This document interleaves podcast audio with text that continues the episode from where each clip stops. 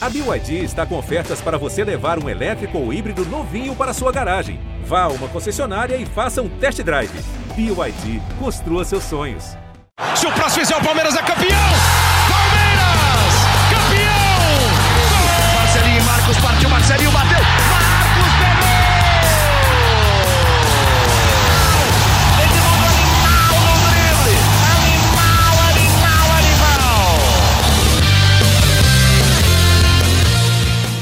Palestrinas e palestrinos, começando mais um GE Palmeiras, o seu podcast aqui do GE.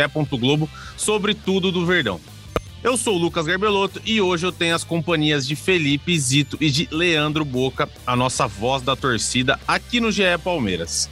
E para começar essa terça-feira, o Palmeiras jogou ontem, segunda-feira, contra o Cuiabá, Allianz Parque abarrotado, 39 mil pessoas em plena segundona, 8 horas da noite.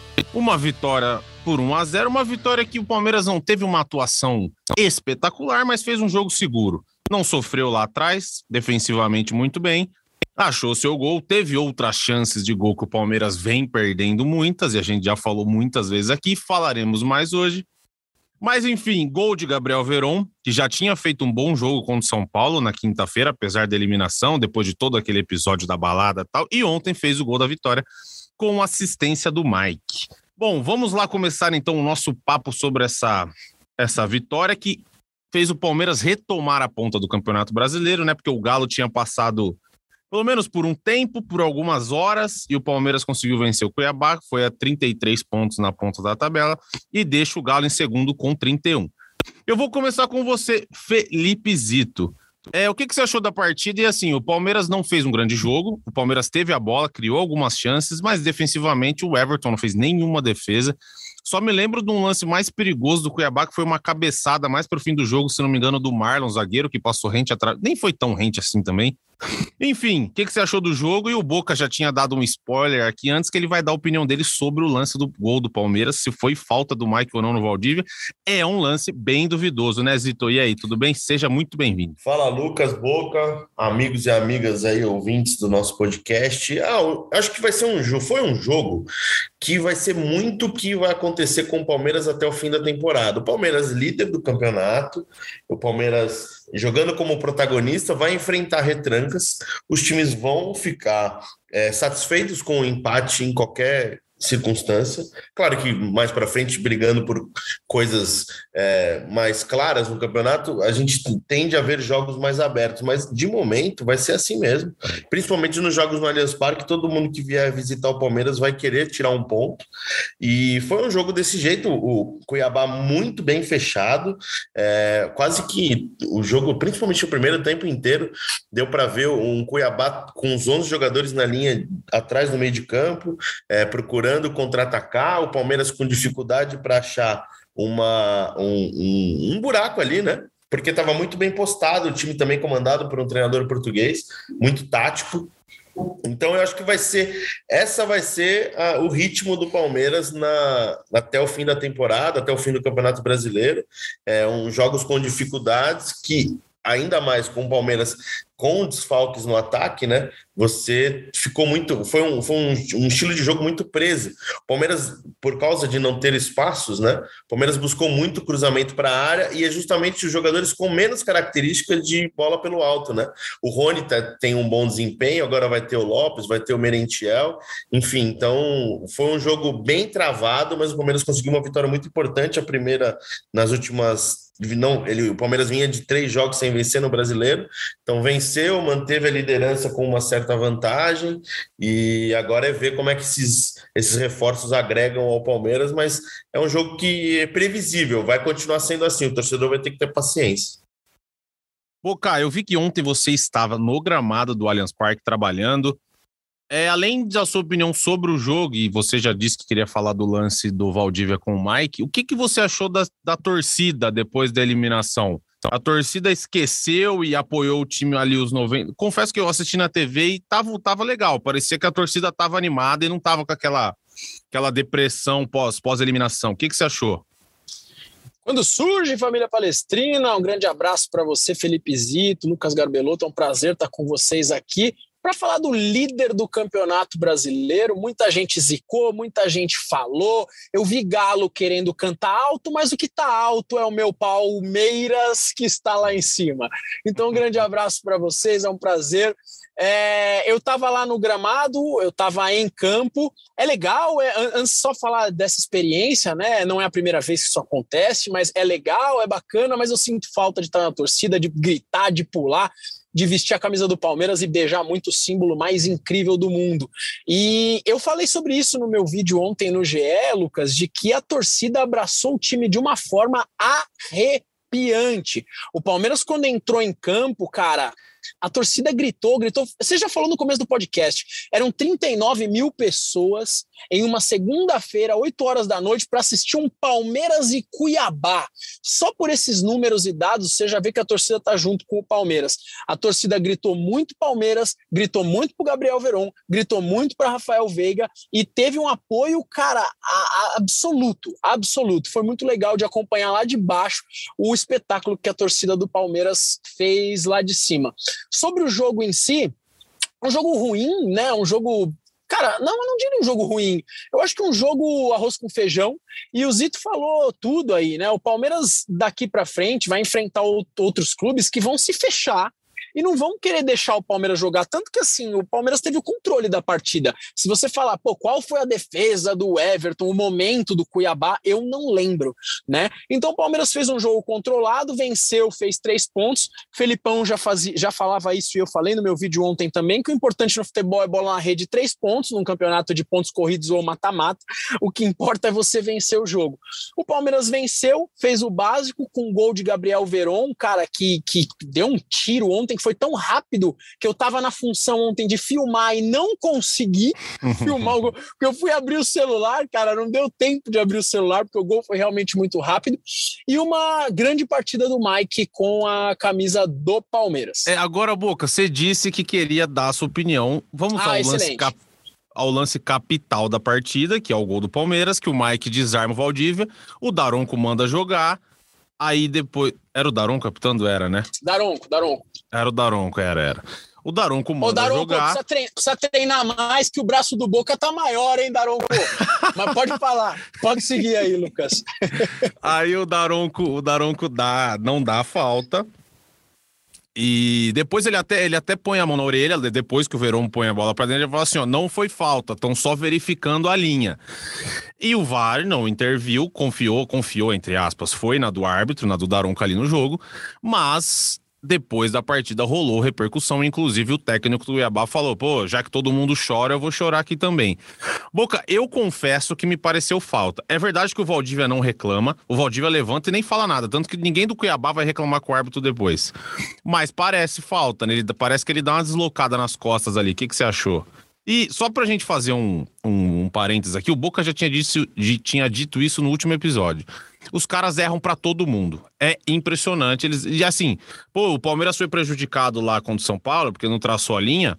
Mas ontem também um monte de gente dizendo que foi falta e de fato pareceu falta. E os caras também não deram, entendeu? Tudo bem que são lances diferentes ali. Esse lance é mais interpretativo e se o VAR ficar intervindo em tudo que, que o árbitro faz no campo, fica um pouco chato, é verdade. Mas já que eles intervêm em muita coisa, talvez fosse ali falta do Valdívia e o gol do Palmeiras não teria saído. É verdade que a chance do Palmeiras ganhar o jogo também era muito boa, independentemente desse gol, mas acabou ganhando por conta desse gol, né, Boca? Olha, para mim é muito tranquilo falar sobre isso, não tem problema nenhum. Uh, a minha opinião é muito clara de que a, o sistema de arbitragem nesse país é fraquíssimo. Quando eu falo sistema de arbitragem, eu digo árbitro de campo, bandeirinha, VAR e tudo que vocês quiserem colocar aí como reticências. Tá? Uh, sobre o lance de ontem, do gramado eu não vi absolutamente nada, mas depois eu cheguei em casa, você começa a receber um monte de mensagem e você vê uh, os lances da partida. Curioso é que o Valdívia sequer reclama. Isso é curioso. né? Ele, ele tem um encontrão com o Mike, ele cai, ele nem reclama, o que faz, o que me permite querer ver outras e outras vezes a imagem. Uhum, Mas aqui não uhum. tem hipocrisia, família palestrina. Eu vou ser muito sincero com vocês. Se fosse o contrário e tivesse saído um gol do Cuiabá, eu ia estar tá aqui berrando aos quatro cantos, eu ia mandar um abraço no fim do vídeo para o Daronco, e eu ia falar que foi falta em cima do Palmeiras. A gente não pode ser hipócrita e a gente precisa querer uma arbitragem melhor no Brasil. A gente precisa querer um sistema de vídeo que seja eficiente, que, que funcione, né? O que aconteceu em Palmeiras e São Paulo foi um, o cúmulo do absurdo. É, alguns lances foram cruciais naquela partida, como os pênaltis, e principalmente o fato do, do VAR não ter, não ter traçado uma linha de impedimento. O, o, o VAR ter, cara, desencanado, não, não, não, não vou traçar. Isso não existe, isso está errado. Da mesma forma que ontem, eu, olhando o lance algumas vezes, achei falta do Mike.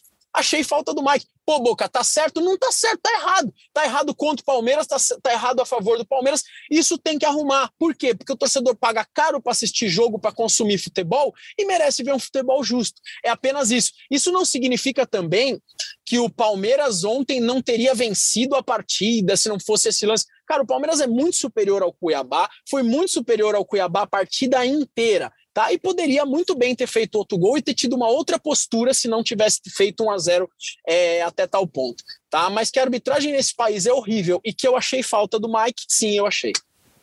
Felipe Zito, e aí, o que, que, você achou do lance? E eu, eu tô com boca nessa. Os caras erram para todo lado, erra para um, erra para outro. Não tem essa de conspiração, de ajudar mais um, de ajudar menos outro. De fato, a arbitragem no Brasil erra muito. E ontem é um lance discutível, é verdade, mas eu é. também concordo com o Boca que pareceu falta, né? É, então, a arbitragem é muito ruim para todos os lados. A gente fala isso já há muito tempo aqui, né? É, um, o, o, time que foi prejudicado um fim de semana vai ser beneficiado no outro, depois no outro, no outro, no outro, ninguém. E vai continuar, porque não muda porque ninguém se une no, no Brasil, no futebol brasileiro, para mudar alguma coisa. Todo mundo está preocupado uhum. com os seus resultados. Se você venceu com um erro é, de arbitragem, beleza, tá todo mundo festejando, sabe? Então, a arbitragem é muito ruim. Eu vou ser sincero que eu não tenho essa certeza toda se foi falta ou não. Eu acho que pode. O que pode ter pesado ali é um lance interpretativo de campo, é, que não é uma coisa evidente para ser. É, consultada no VAR, mas como é o lance do gol, você é obrigado a, a ter a, a, é o lance uhum, de origem do uhum. gol, você é obrigado a rever. Então é, é, muito, é muito, sei lá, eu acho que pode ter sido um lance de jogo, eu não tenho a certeza que foi falta, é, enfim, mas é a arbitragem é muito ruim, cara, muito ruim para todos os lados, para todos os, os gostos, é, é, é o pior, o pior VAR que existe no mundo é o brasileiro, provavelmente. A arbitragem do Brasil, que foi referência por muitos anos, há muito tempo é muito ruim, é muito ruim. São poucos, acho que sei lá, dois ou três árbitros no Brasil hoje que eu considero como bons árbitros, o Daron com um deles, inclusive, mas é, sei lá, é muito ruim mesmo. E mas assim, eu não tive certeza de verdade, eu, eu vi o lance uma vez só. Vou até procurar para rever de novo. É, não tenho tanta certeza de falta ali se não foi uma, uma, disputa, mas enfim, daqui a pouco eu vou, eu vou procurar aqui, vou dar uma olhada. Mas eu também, eu tô com, tô com vocês dois. Me parece falta, mas também não é nada assim, nossa, foi falta, escandaloso, mano, meter a mão no Cuiabá. Longe disso, mas Ito, vamos falar de coisa boa. A arbitragem é um negócio que tira todo mundo sério e, pô, o pessoal fala muito aí na televisão. Vamos Verdade. falar de Palmeiras e de coisa boa aqui no nosso podcast. Verdade. O Palmeiras chegou a 100 gols no ano.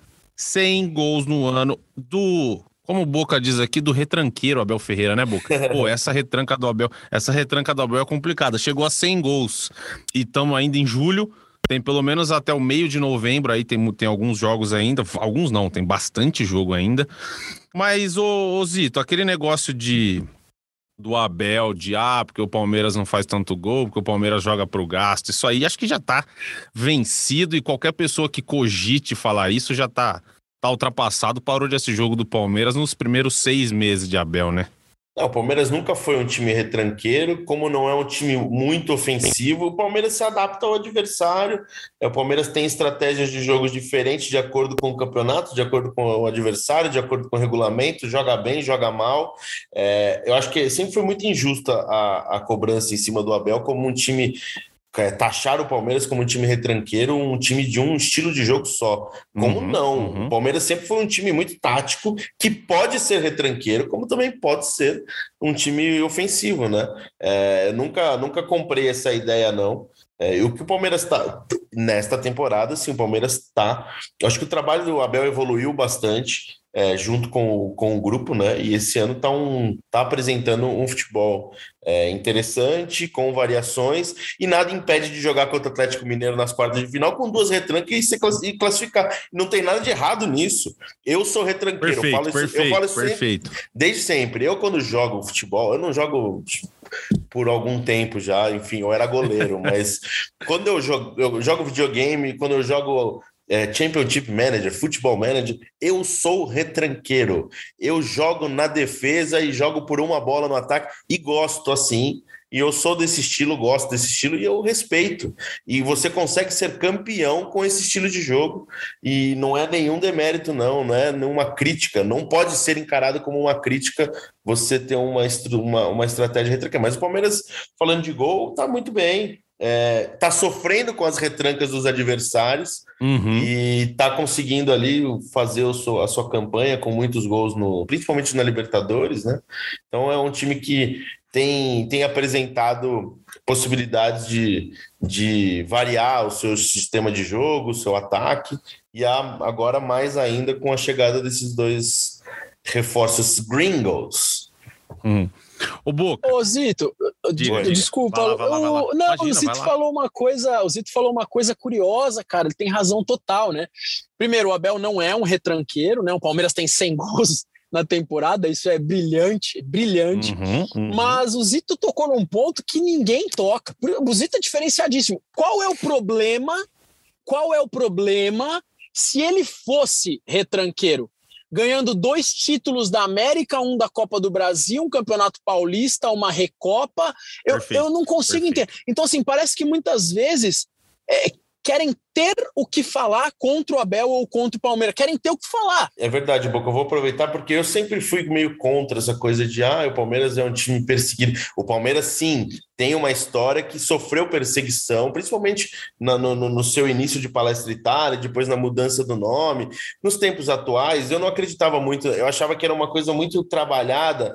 Que às vezes cansativa, sabe? Mas eu concordo que há sim uma certa resistência e perseguição ao trabalho do Abel no Palmeiras. É, a gente, eu, eu vejo Zito, eu críticas tenho- exageradas, Eu, eu tenho certeza. infundadas, inclu Eu tenho inclusive. certeza que tem. Certeza. Você vê cara falar em seita, a seita de Abel Ferreira. Gente, pelo Não, amor não de tem. Deus. A gente não pode, bem não pode. O, o, o futebol brasileiro está acostumado com os mesmos treinadores que foram bons treinadores e passou o tempo, né?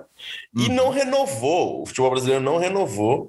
O Palmeiras apostou em. O Palmeiras, até falando dos últimos anos, o Palmeiras começou com treinadores consagrados, a gente pode lembrar experientes, como Cuca, Oswaldo de Oliveira, Marcelo Oliveira. Passou por um momento por apostas, Eduardo, Eduardo Batista. Batista, Roger Machado, que naquele momento era mais aposta do que é hoje, mas ainda é uma aposta, né? Porque não, não tá com uma carreira consagrada. É, depois decidiu novamente, não, voltamos para os treinadores experientes. Passou por Filipão, por Mano, por Lu- Luxemburgo, três ótimos treinadores com história. E depois precisou sair da caixinha para buscar alguma coisa diferente. E foi buscar um cara diferente, um cara com método de trabalho. A escola portuguesa é excelente de comissão técnica, de estudo de futebol, de análise de desempenho. E a gente está vendo o- a novidade e está querendo se fechar para a novidade. Por que que, assim, eu, não, eu, eu sou contra comparar, mas o Jorge Jesus fez um puta trabalho no Flamengo, um trabalho histórico naquele Flamengo de 2019, e todo mundo bate palma como querendo viver 2019 do Flamengo de novo com o Jorge Jesus. E o Abel é o presente e tá fazendo bem feito e tem uma certa resistência. Eu, eu não, eu não sei o motivo disso. E eu sou totalmente contra. A gente tem que. O Abel merece críticas por, por, por escalação. Ele falou isso mesmo, né? Ele pode ser criticado por escalação, ele pode ser criticado por decisões é, de time, ele pode ser criticado pelo comportamento dele no banco de reservas, que a mim me incomoda. Eu acho que ele é exagerado no ponto, é, mesmo com a arbitragem ruim, ele exagera. Só que, pô, não dá para falar de um cara que tá ganhando, que tá ganhando, que tá fazendo um trabalho muito bem feito e não tem, não tem o que falar. É, é só entre. Eu exagerei aqui um pouco, né? Falando um pouco, fui além do, do, do, do, do comentário, mas era só esse registro mesmo, porque eu acho que o Abel tem um. Não sei o motivo, mas ele tem uma, uma, uma resistência, assim, ou é o, estilo de jogo, ou o que ele fala, ou não sei o que, ou, porra, não sei, cara, é estranho isso mesmo. Só para fazer um, pra gente não deixar passar batido, é, o Abel falou na semana passada, na quinta, depois do jogo contra o São Paulo, que o jogador brasileiro, às vezes, ele tem um comportamento que, assim, pô, o cara começa a ganhar dinheiro, aí ele já tinha falado isso antes também, ele falou, pô, você já comprou uma casa para sua família, você já tá guardando dinheiro, e ele, e ele falou isso num tom tão de...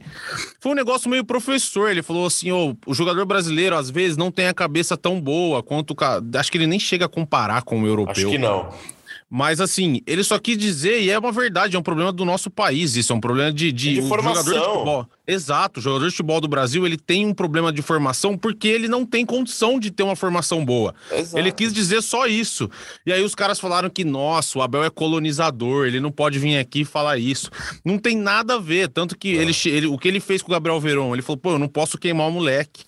Ele foi lá, com certeza ele sentou com o moleque e falou: pô, Verão, não é assim. Ele já tinha falado: você já comprou uma casa para sua família, pô, você já tá guardando dinheiro, você tá pensando no seu futuro, você vai aposentar com 40 anos, não com 70 ganhando o dinheiro que você ganha, entendeu? Ô, Só que daí os caras misturam tudo e às vezes eles nem escutam, eu acho, a entrevista inteira e tem um até e aquele negócio da sorte, né? Que a gente falou é aquele dia do Ceni. O, ele, ele não falou que o Ceni ganhou na sorte. Ele falou é. que tem, existe, existiu sorte a favor do São Paulo no jogo, que foi o Veiga mandar aquele pênalti para fora. Só que os caras desvirtuam tudo de um jeito que o Abel Ferreira parece que é um. Nossa, um cara que veio aqui, não. que quer mudar o futebol, que quer mudar o país. E eu discordo completamente. O, é Abel, é o Abel tem um, uma prática dele que, em derrota, ele valoriza o Palmeiras ele valoriza o Palmeiras até nas derrotas. E às vezes dá a impressão que ele não aceita a derrota, que ele está querendo arrumar uma desculpa. O, a gente até falou no último podcast, você falou bem, é, o que levaram para o Sene não foi exatamente o que o Abel falou, né? É, e aí se criou um negócio que quem viu a entrevista coletiva inteira e todos os trechos é, não tem aquela coisa de São Paulo ter vencido na sorte. São Paulo também teve sorte. Sorte essa que o Palmeiras já teve e o Abel admitiu ter essa sim, sorte sim, claro. em seu livro, em entrevistas coletivas. Então, às vezes tem uma, uma, tem uma implicância com ele. É real, tem isso mesmo. E eu que sempre fui contra essa coisa de perseguição nos últimos anos, né? Eu acho que tem relação em, em, relação ao Abel, algumas pessoas têm sim uma certa, uma certa resistência.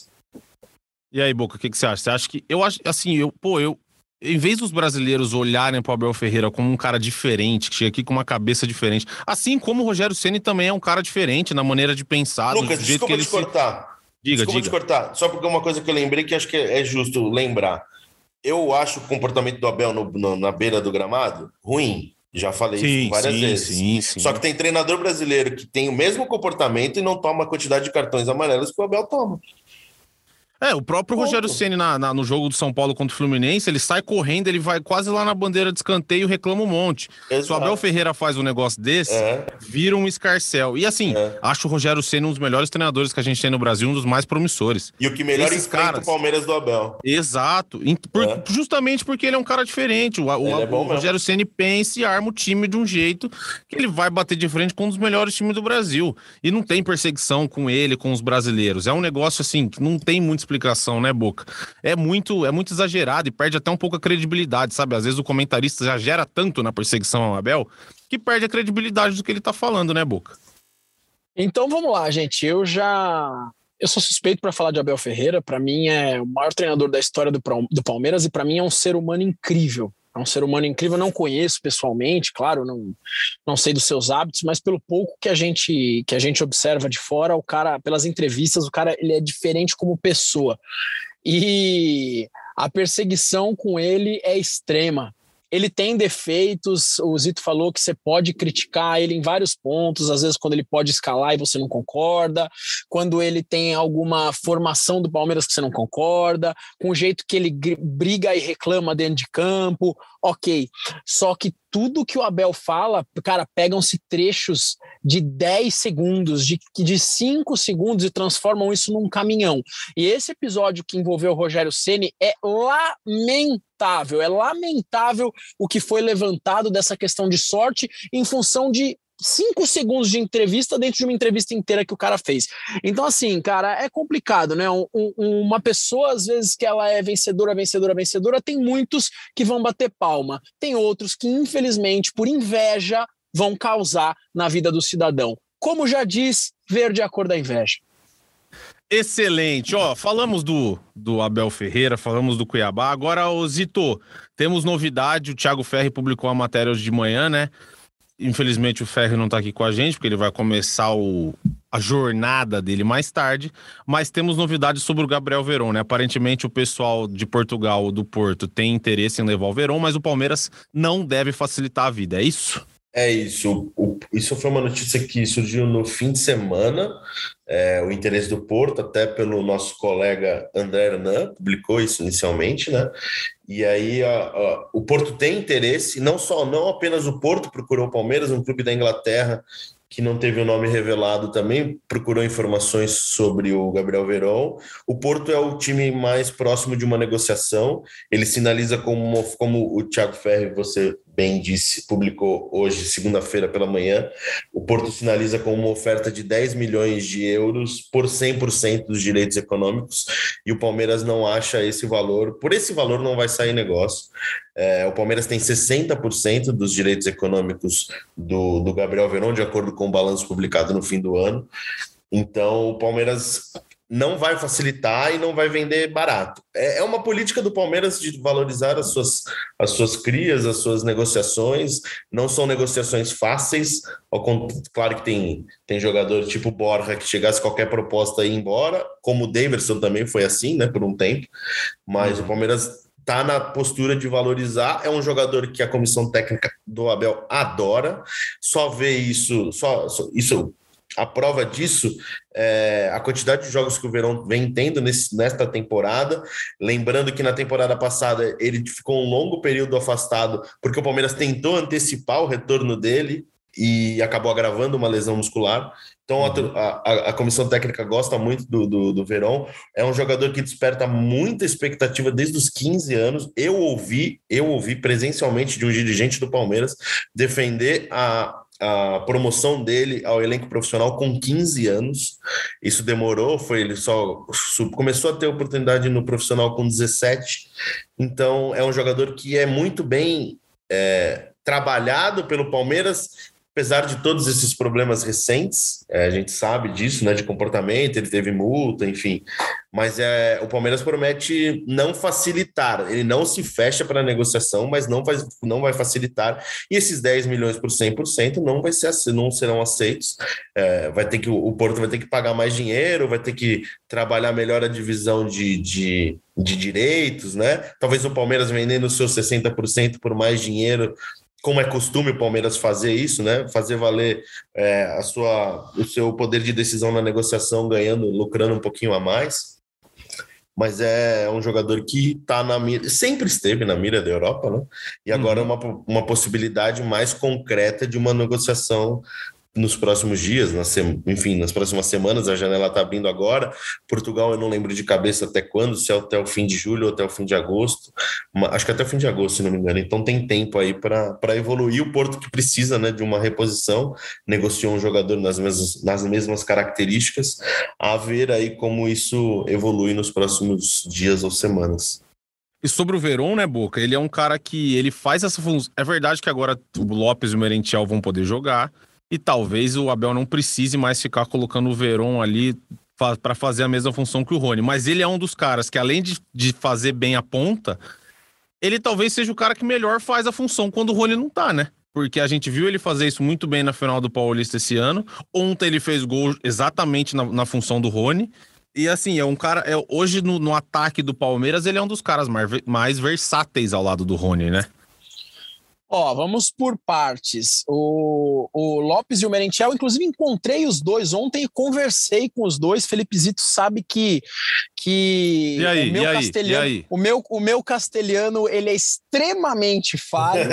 Foi difícil. É, eu não não, eu não, não consigo nem me virar, né, na, nessa língua, infelizmente é um, é um defeito que eu preciso melhorar. Mas conversei ali da forma que deu para entender eles, eles me entenderam, desejei boa sorte, eles estão. Foi bem bacana isso para passar para vocês, eles estão empolgados. Ô, Zito, eu- Zito, pera aí, Boca. Imagina o Boca chegando, bicepão à mostra, olhando pros caras, falar, e aí? Quero ver meter gol. Se não meter gol, vocês Não, vão os ver. caras tão- Os caras estão intimidados agora, né? Ai, cara, mas foi muito legal. Eles foram, foram muito receptivos para conversar. O Merentiel, inclusive, ele falou, cara, que tá muito feliz em jogar no maior do Brasil. Foi legal ouvir isso, né? Ah, agora sim, eles hoje, hoje eles são reservas. Eles são reservas, ponto. Né? A torcida tá colocando, ah, os caras vêm, os caras chegaram, vão estrear. Calma, torcedor palmeirense, muita É calma. isso. Porque torcedor, a gente coloca, a gente coloca muita expectativa às vezes e é por isso que muitas vezes a gente cai do cavalo. Calma. Ninguém aqui sabe como vai ser Merentiel e Lopes pelo Palmeiras. A gente tá na expectativa de ver jogar, mas meu, um dia de cada vez. E hoje os dois compõem elenco e são banco. Ponto. Podem se tornar os melhores jogadores do mundo e eu espero que isso aconteça, mas hoje não é realidade. O Veron, Lucas, é um monstro, cara. O Veron joga muito. Eu critiquei muito o Veron no GE e nas minhas redes sociais na semana passada, em função do ocorrido. Não me arrependo de nada que eu falei, mesmo com o gol de ontem. Da mesma forma que eu não me arrependo de nenhum elogio que eu sempre fiz pro Veron. Quem acompanha tudo que eu Uhum. falo aqui, tudo que eu falo nas minhas redes, viu que por muitas vezes eu falei que o Verón tinha que ser titular e o Rony não, por muitas vezes. É claro que hoje eu não penso dessa forma, porque o Rony talvez seja o principal jogador do Palmeiras dos últimos tempos. Lá no ataque, com certeza ele é. Então eu não penso dessa forma. Mas o Verón joga muito futebol. O problema do Verón sempre foi a instabilidade, sempre foi a falta de recuperação, e a falta de recuperação muitas vezes retrata o que talvez ele faça fora de campo. Não quero levantar polêmica, mas a gente tem que tomar isso como atenção. E é um jogador, é, Lucas, que ele pode jogar no lugar do Rony, ele pode jogar com o Rony, e é um cara que, para compor o elenco do Palmeiras como titular ou como reserva, ele vem a somar. Por isso que é legal o Zito vir com essa informação e o Palmeiras realmente só fizer negócio se o cara é, se compensar financeiramente, porque o Verón tem um potencial, repito, um potencial muito fora da curva. Ô, Zito, Eu- em questão de, de valor, de valor, o Palmeiras pensa o quê? Você você- Não, você tem mais não ou tem- menos não tem um não tem número uma, assim, tipo, não, não. tem um exato. é Os o 10 milhões o Palmeiras acha, acha pouco. Eu acho pouco também. Eu sou 10 milhões de favorável. euros pouco também, acho. Eu, eu sou favorável, por exemplo, já tive, já tomei porrada de várias pessoas, porque eu sempre fui favorável a negociar. Eu, eu, a roda precisa girar. Então você precisa vender jogador no futebol brasileiro, faz parte. Sim. Principalmente esses garotos. Palmeiras vendeu o Luan Cândido por, sei lá, 9 milhões, vendeu não sei quem por o Fernando, não sei por quantos milhões. E eu sempre defendi esses dinhe esse dinheiro que o Palmeiras fez com esses meninos. No caso do Verón, eu acho 10 milhões por 100%, muito pouco. Se fosse uma divisão igual, o Palmeiras vai ficar com 6 milhões de euros, eu acho pouco. É, e o Palmeiras tem uma condição hoje de brigar para receber mais. É, não vai ser muito mais também, que ah, vende por. Ele tem a, uma, a multa dele é de 60 milhões de euros. Não vai vender. Eu acho que não chega nem perto de 20 milhões de euros hoje uma negociação envolvendo o Verón. É, então o Palmeiras vai tentar aí receber um pouquinho a mais. Não sei se muito a mais dos 10 milhões, mas por 10 eu acho que não tem negócio mesmo.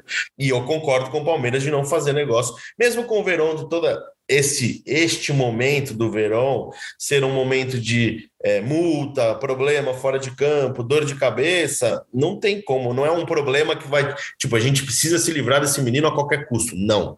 Palmeiras continua valorizando, ele é um jogador, é um jogador importante, utilizado pelo Abel, é, não é titular, mas foi titular nesta temporada já. E não só não continuou como titular porque teve problemas de lesão. Então, tá certo o Palmeiras de, de fazer um jogo duro aí, tentar ganhar uma grana a mais, porque 10 é pouco, na minha Ah, e falando, eu esqueci de comentar no começo do, do programa, falando sobre os meninos, ontem o Danilo, né, Boca e Zito, fez uma partidaça. Ele não vinha Sim. jogando tanta bola. Contra o Ele São já Paulo tinha- ele já fez o bom Isso, jogo. jogou bem. É, mas ontem- aliviou, hein? Cara, ontem ele comeu a bola. É, ontem é, ele. um Nossa senhora, ele, ele, cara, ele mordeu por dois no meio-campo.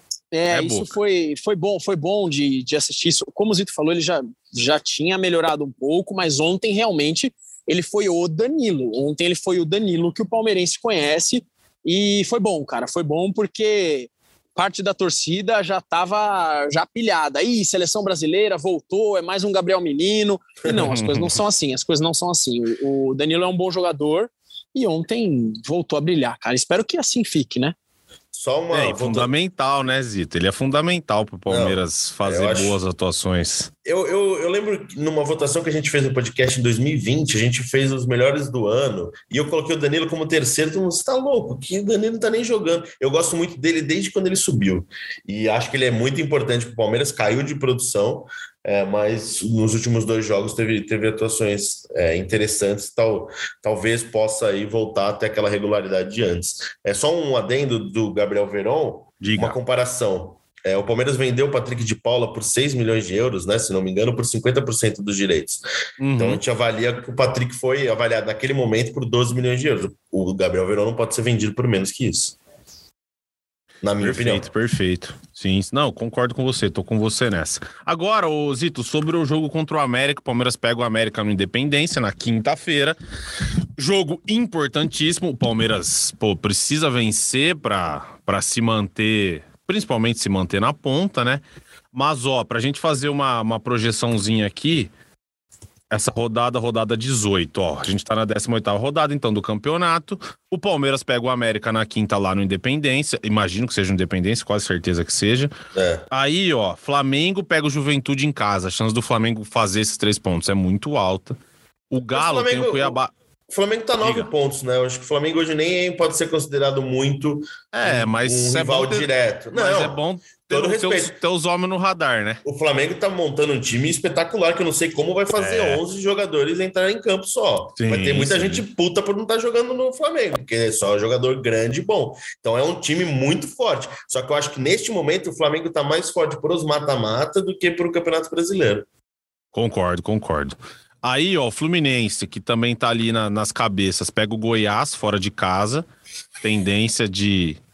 ó, Se Jogo tudo difícil. correr normal, é que o Fluminense. É um jogo difícil, mas o Fluminense tem tudo pra ganhar o jogo, assim como o Palmeiras tem um jogo difícil, mas tem tudo pra ganhar do América. Aí você tem um Internacional que pega o São Paulo no Beira Rio. É, Jogo jogo duro também, jogo bom, jogo bom, jogo duro. Atlético Paranaense, não sei se vai ter gás, mas tá ali também, pega o Atlético Goianiense em casa.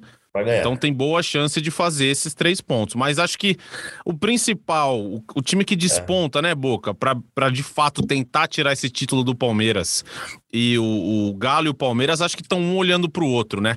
Ó, eu acho que a briga tá, tá pintando que deve ficar, até porque os dois já estão fora da Copa do Brasil e querendo ou não, é um campeonato a menos, então os dois vão. Acho que os dois vão, vão brigar até o fim, me parece. Acho que não, não, tem, não, não tem muita cara que alguém vai abrir vantagem na ponta, não, né, Boca?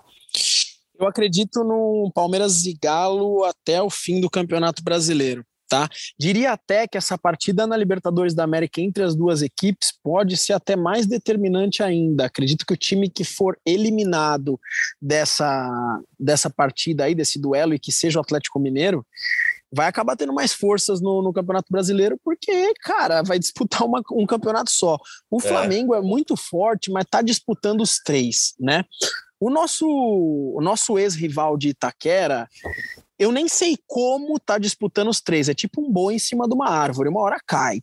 Né? Não, não, não tem condição deles disputarem o Campeonato Brasileiro pensando em título até o final. Isso é impossível.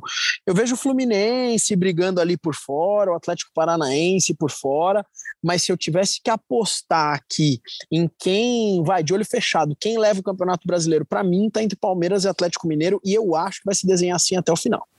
E eu concordo. Vai lá, Zito, vai lá. Não, vai lá. só falar que eu concordo porque o Boca falou bem da Libertadores, né? O eliminado vai ter só o brasileiro depois para disputar. Ah, é verdade. É Palmeiras e Galo se pegam. Tem essa. Tem quem eles- cair vai ter um- só o brasileiro. um- é, então, é, tem. Eu acho que fica entre os dois também. É, não, não, não vejo outros times preparados neste momento. Aí dá três semanas tudo muda e a gente fica que nem idiota aqui, como sempre. Então, eu gosto de sempre falar neste momento. sempre gosto de falar neste momento. Eu acho que fica entre Palmeiras e Atlético Mineiro mesmo. Eu esqueci de falar do Corinthians, cara. O Corinthians tá. O Não Corinthians vai tá- o ficar. O Corinthians- Ainda bem não que você vai- esqueceu. Ainda É. bem porque é pra ser esquecido mesmo. O Corinthians não vai brigar pelo brasileiro. Não vai. Eu também acho que não, mas o Corinthians pega o coxa Quer em dizer, casa também. neste momento, eu acho que o Corinthians não, vai Vai, brigar não, pelo não, não é neste momento, não vai. Tomaram uma pinda, tomaram uma pindaíba do Ceará ali que eu tava assistindo, deu vontade de dar risada. Para, esquece isso aí. É verdade. Pô, só sobre jogo. o, sobre o Palmeiras e Galo, eu estarei em BH, hein? Boca, você vai? Eu também. Você eu vai, também. já sabe? Eu estarei lá. Sabemos estarei lá. ainda. Estaremos lá, não sabemos quem ainda. Acho que sou eu, mas ainda não. Na, Ah, nossa então teremos, bateu. teremos que promover esse encontro. E torcedores palmeirenses que escutam esse podcast e vão a BH, mandem mensagem para um de nós aqui. Vamos ver se a gente Vamos promove gravar, um vamos, vamos promover um encontro, vamos gravar esse podcast lá em BH na terça-feira pré-jogo. Nossa, Ah, seria muito legal. espetacular. Seria Muito legal. espetacular. Vamos- seria vamos espetacular. Vamos organizar fazer isso aí. acontecer. Na verdade, na verdade, isso vai ser inviável porque o Boca, em condições menores, vai na quarta-feira de manhã para Belo Horizonte. Então a gente Aí eu- tenta fazer, ah, sei lá, a gente dá um jeito lá. A gente faz Vamos ver um- se a gente consegue. o, o Boca, o Boca aparece na, na quarta-feira só para autógrafos e fotos. Ah, é, ele é celebridade, a gente esquece louco. Celebridade chega em cima da hora. Ô, Zito, só o jogo contra o América, então o Lopes e o Merentiel, acho que já estão os dois no bid, né? Se não me engano. o Merentiel, certeza, o Lopes ainda O não. Lopes né? ainda não. Pelo menos até hoje. É, Agora, deixa uma hora ó, da vou, tarde vou da atualizar a página do BID agora que eu estou com ela aberta. Vamos Faça ver aqui. Aqui fazer aquela confirmação que eu sou um ser humano. As pessoas discordam, mas eu sou. É, ainda neste momento, não. Ah, Ainda aqui, não. ó. Angulo, contrato registrado novamente com o Palmeiras. Saudade do Angulo, Boca? Nossa senhora. Meu, é, é aquilo, né? Falava-se tanto do Angulo, meu. O Angulo. né, Nossa. nunca entendi por que se falou Custou tanto do dinheiro, hein? Foi caro, Então, não foi barato, não. É, eu sei, mas quando o Angulo jogou, né, cara? Então é aquele negócio, cara. Quando ele tem que- não, não jogou, né? Exato. O Palmeiras, o, o Palmeiras tem uns nomes na história, cara. Mas desde sempre, em todas as épocas, cara, que não dá pra entender. Acho que isso aí é coisa de business do futebol mesmo, não tem É. como. Ô, Zito, só um, um feeling seu, tendo Lopes e Merentiel Um joga. ali no não sei bid. Um joga, eu acho, titular, né?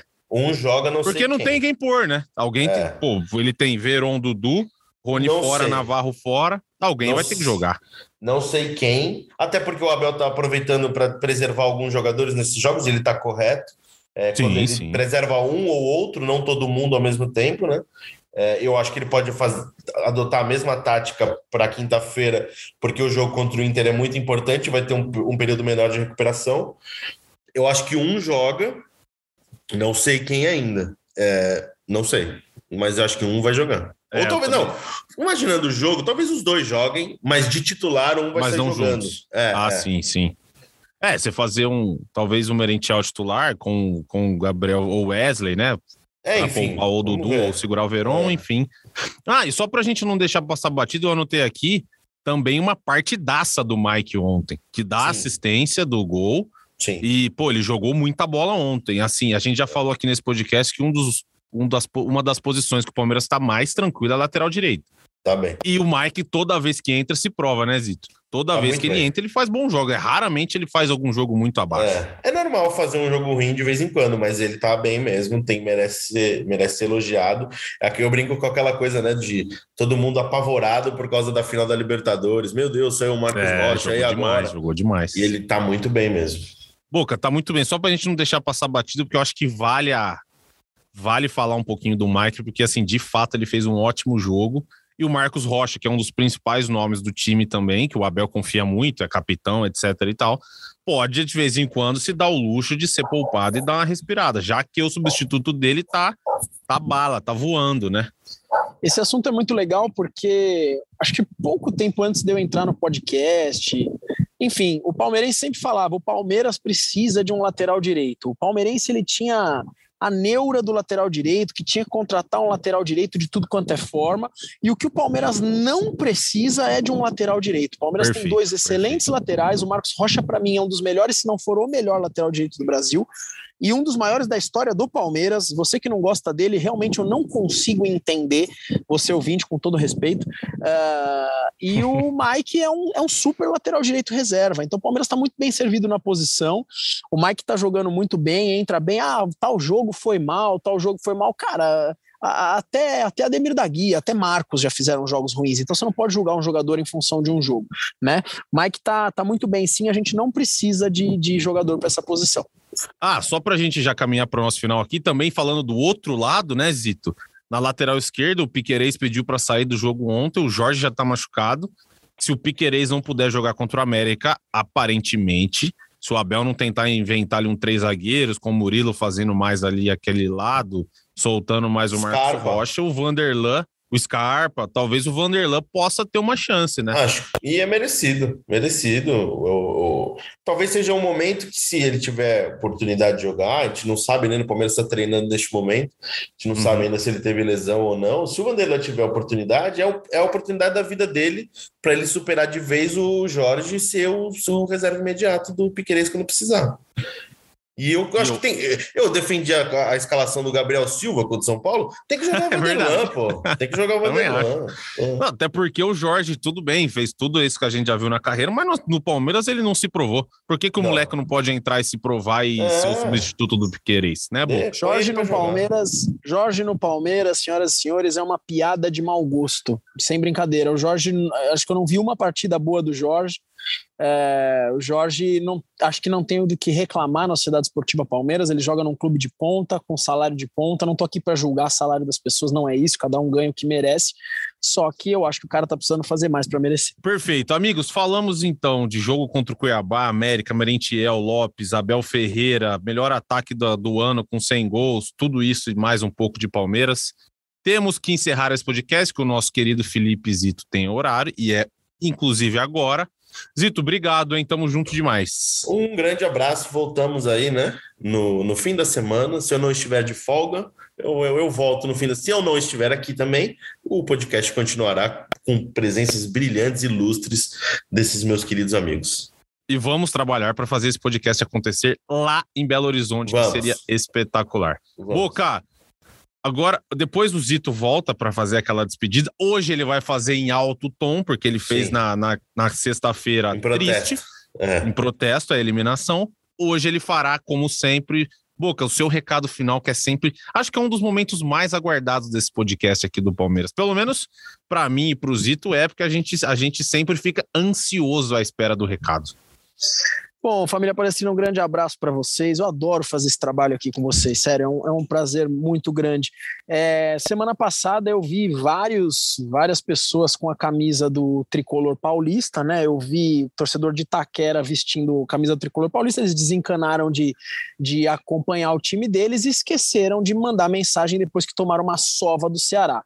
Depois disso, a única coisa que eu falo para vocês é segue o meu PAL Meiras, porque ele está lá em cima, apontado para o Shell. Perfeito. Então, encerramos aqui o nosso Gé Palmeiras. Eu sou o Lucas Garbelotto, estive com o Felipe Zito, Leandro Boca. E agora, Zito, é com você. Eu vou mutar o meu microfone e você já sabe o que fazer. É isso. Chutou Devinho, subiu Breno Lopes e partiu Zapata. Partiu Zapata, sai que é sua, Marcos! Bateu para fora!